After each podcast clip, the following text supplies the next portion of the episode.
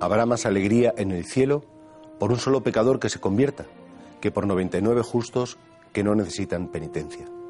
Claro, el Señor lo que viene es, primero, a rescatarnos del pecado. Pero para eso necesitamos saber que estamos encarcelados. Porque claro, hay gente que se cree que es tan buena, que se cree que es tan bien, que al final prácticamente pues, pues no necesita a Dios. Y claro, vamos a ver, nosotros tenemos primero que pensar, ¿en qué orilla me pongo yo?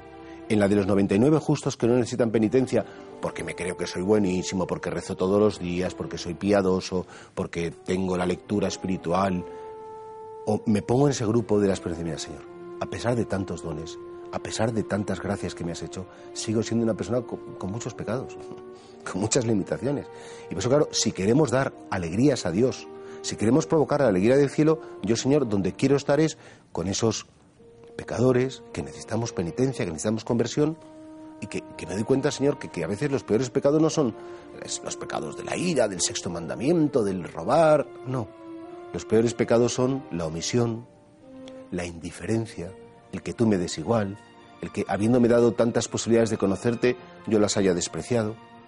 Pero, Señor, yo no puedo permitir esa especie como de soberbia de decir, no, no, yo soy de los justos, ¿eh? yo soy del grupo de los buenos, yo soy del grupo de los que me merezco ¿eh? las cosas buenas porque, porque trato bien a Dios.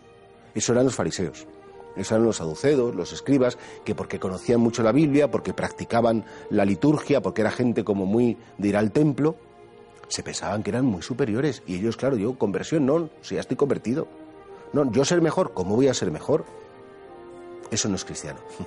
Y eso no es la actitud del discípulo de Jesús. No se trata de estar amargado todo el día, es que como soy tan pecador, no valgo nada. No, no, no.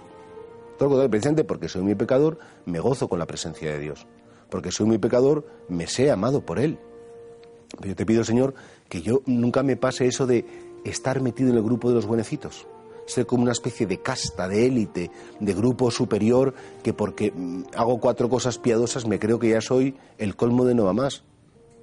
Señor, si yo sé de dónde procedo, sé cuáles son mis orígenes, sé cuál es mi pecado, sé cuáles son mis debilidades, y tú, porque eres tan bueno, pues, pues me has mantenido. Si no hubiera sido por ti, ¿dónde estaría yo ahora? Si no hubiera sido por tu misericordia, ¿qué pecados gordísimos no hubiera cometido? No, no me puedo creer mejor que nadie porque tu gracia me ha sostenido y por que me ha sostenido esa gracia, no he hecho las barbaridades que a lo mejor veo que hacen otros, pero no soy mejor. Lo único bueno que hay en mi vida es tu presencia y eres tú. Y por eso ojalá que seamos de esos pecadores que necesitan conversión y nunca de los justos que no necesitan penitencia.